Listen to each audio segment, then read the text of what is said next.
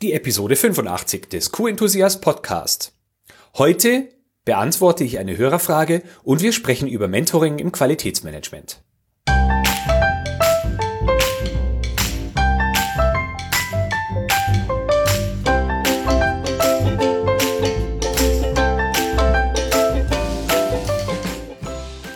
Enthusiastisches Hallo und willkommen zu einer neuen Podcast-Episode. Ich bin Florian Frankl und dies ist der Podcast für alle, die jeden Tag ein bisschen mehr Qualität in die Welt bringen. Menschen, die neu im Qualitätsmanagement anfangen und auch später noch, werden häufig mit einer oder mehrerer der folgenden vier Problemstellungen konfrontiert. Du stehst immer wieder vor Herausforderungen, die du vorher noch niemals lösen musstest. Zusätzlich dazu hast du in deinem Unternehmen niemanden, mit dem du dich auf Augenhöhe austauschen kannst. Du wirst manchmal mit Anforderungen und Erwartungen konfrontiert, die du nicht, äh, die nicht klar formuliert werden. Oder du bekommst kaum wertschätzendes und konstruktives Feedback. All diese vier Punkte sorgen bei manchen Personen relativ schnell dafür, dass sie das Qualitätsmanagement frustriert oder sie sich zumindest von ihrem Umfeld, ihren Kollegen und Chefs frustriert fühlen. Ich bin aber der Meinung, dass das nicht so sein muss. Mir ging es nur in, sagen wir, zwei von diesen vier Problemstellungen anfangs genauso. Mir hat allerdings geholfen, dass ich einen sehr wertschätzenden und konstruktiven Chef hatte.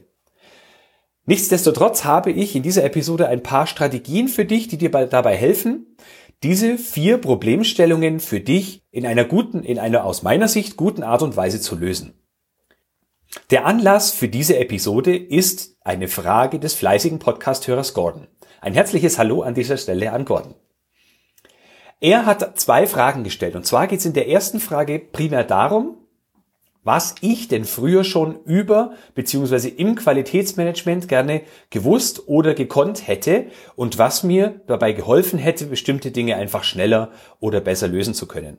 Und die zweite Frage beschäftigt sich damit, wie man es schafft, im Unternehmen besser akzeptiert und integriert zu werden, also als Qualitätsmanager besser akzeptiert und integriert zu werden. Und ich möchte gleich mal mit der ersten Frage anfangen, nämlich was ich gerne früher schon über Qualitätsmanagement gewusst oder was ich früher schon gerne gekonnt hätte. Und naja, was ich früher schon gerne gekonnt oder gewusst hätte, beschäftigt sich mit etwas, was ich früher äh, zwar schon gewusst, aber nicht verstanden habe. Nämlich, dass es für ein Qualitätsmanagementsystem, das lebendig ist, wichtig ist, dass es Mehrwert stiftet. Also der Mehrwertgedanke ist äußerst wichtig. Und meine persönliche, teilweise relativ leidvolle Erfahrung mit diesem Thema äh, startete mit der Einführung der Norm ISO 22000 in einem früher, in einem Unternehmen, für das ich früher gearbeitet habe. Und es war da so, das Ziel war die Erstzertifizierung, dass man als Unternehmen das Kunststoffbecher für äh, zum Beispiel Joghurt herstellt, ähm, einfach eine Lebensmittelzertifizierung vorweisen kann. Und alle Mitarbeiter im Unternehmen haben sehr gut ähm, an einem Strang gezogen und mich bestmöglich dabei unterstützt, dieses Ziel in ähm, ja, knapp sechs Monaten zu erreichen. Es mussten Dutzende an Verfahrensanweisungen erstellt werden. Wir haben Prozessablaufbeschreibungen ähm, gezimmert, uns über Prozessverbesserungen Gedanken gemacht, Prozessparameter definiert, einen Krisenfalltest durchgeführt, Rückverfolgungsaudits gemacht und, und, und. Also es ging um sehr viel Aufwand und für viele Kollegen auch um einiges an Überstunden. Denn das, was ich von ihnen verlangt habe, war ja nicht Kern ihrer täglichen Arbeit gewesen, zumindest bisher. Und nach ähm, erfolgreichem Bestehen der Zertifizierung hing also das Zertifikat bei uns im Treppenhaus und danach startete im Prinzip die Bewährungsprobe für mich als Qualitätsmanager und mein, in Anführungsstrichen, Qualitätsmanagementsystem. Und ja, die, die nächsten Monate, die auf die Zertifizierung folgten, hatten, hätten fast dazu geführt, dass ähm, ich nicht zum Leiter einer Qualitätssicherungsabteilung eines der beiden Standorte befördert wäre. Und der Grund war, dass ich nach der Zertifizierung gedacht habe, es kann ja alles so weitergehen. Ich stelle meine Ansprüche, was ja von einer Norm oder von Auditoren oder von Kunden so vorgegeben ist. Und alle tanzen ähm, mehr oder weniger nach meiner Pfeife. Und ich habe die höchste Priorität bei allen. Und es hat einige Zeit gedauert, bis ich gelernt habe, dass dem nicht so ist. Und mir hat dabei geholfen, dass mein vorhin schon angesprochener, wertschätzender und äh, offener und sehr transparenter äh, Vorgesetzter mir klar gesagt hat, wo die Probleme liegen und was ich tun kann, um ja, eine höhere Akzeptanz bei den Mitarbeitern intern zu bekommen.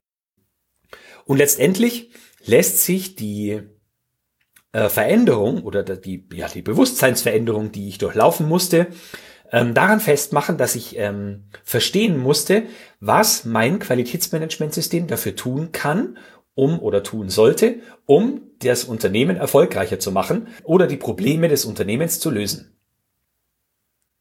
Wenn ich jetzt stets darauf beharre, dass das Qualitätsmanagement schwerer wiegt als die anderen Probleme, die das Unternehmen lösen muss, dann ist es, glaube ich, klar, dass äh, meine Kollegen das System nicht wirklich als Unterstützung akzeptieren, sondern nur als zusätzlichen Ballast und zusätzliche Arbeit, die sie bewältigen müssen, weil die Geschäftsführung, die ja hinter dem System steht, ähm, auch noch Druck macht.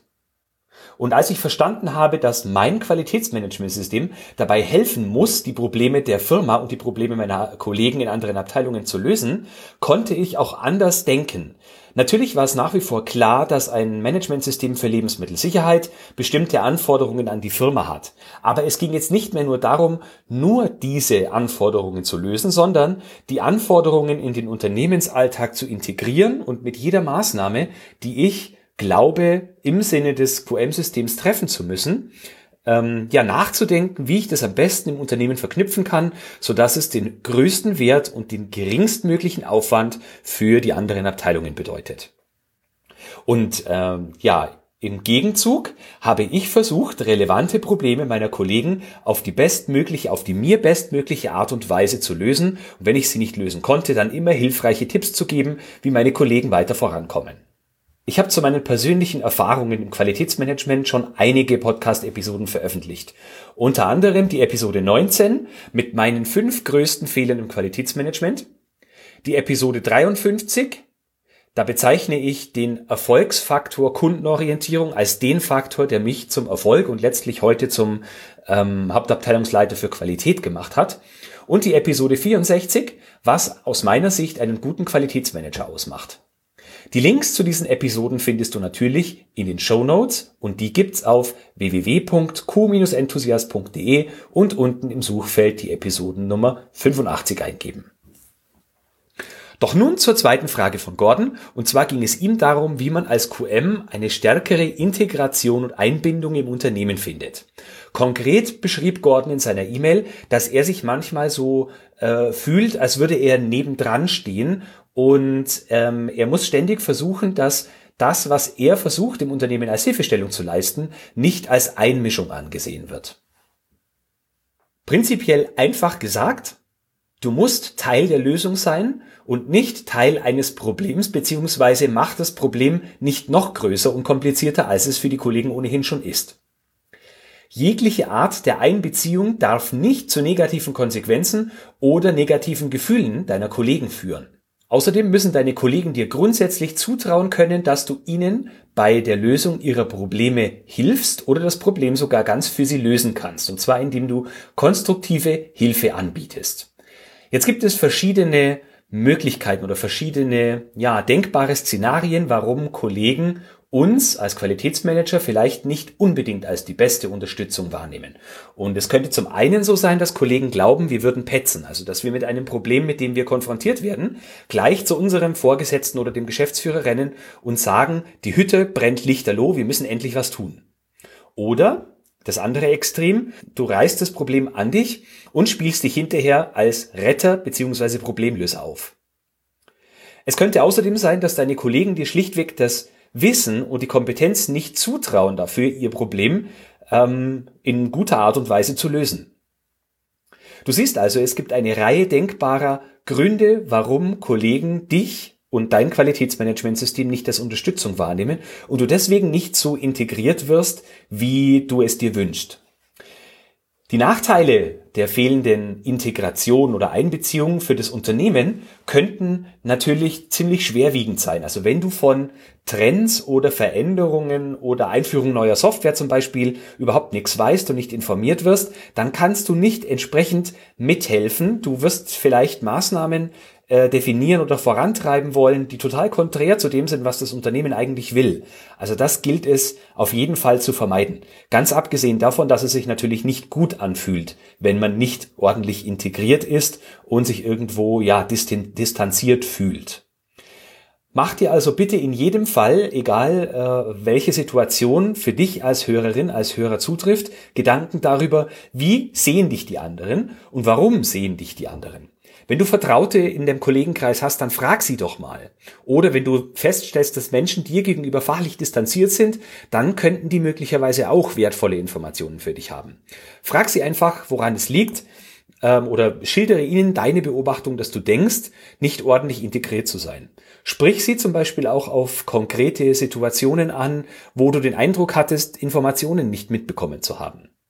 Manchmal stellt sich das Ganze als Missverständnis heraus, aber wenn es eine naja, kulturelle Sache ist, die eine gewisse Distanz zwischen Qualitätsmanagement und dem Rest der Unternehmenswelt äh, ja, bedeutet oder ähm, auslöst, dann ähm, hilft es nur, wenn du dir selbst reflektiert die Fragen stellst, woran kann das liegen und wenn du da nicht weiterkommst, eben auch mal Kollegen oder ja Abteilungsleiter fragst. Abteilungsleiter sind da oft relativ offen, wenn man ihnen die Frage stellt, offener als manche Kollegen, die die eigenen Kollegen nicht unbedingt ähm, naja, vor den Kopf stoßen wollen ja, wenn du die Ratschläge befolgst, dass du äh, die richtigen Kompetenzen entwickelst, dass du dazu dafür sorgst, dass dein Unternehmen mit deinem QM-System oder mit Hilfe deines QM-Systems erfolgreicher wird, dann könnte es sein, dass innerhalb kurzer Zeit deine Kollegen schon in relativ großer Anzahl zu dir kommen und wollen, dass du deren Probleme löst.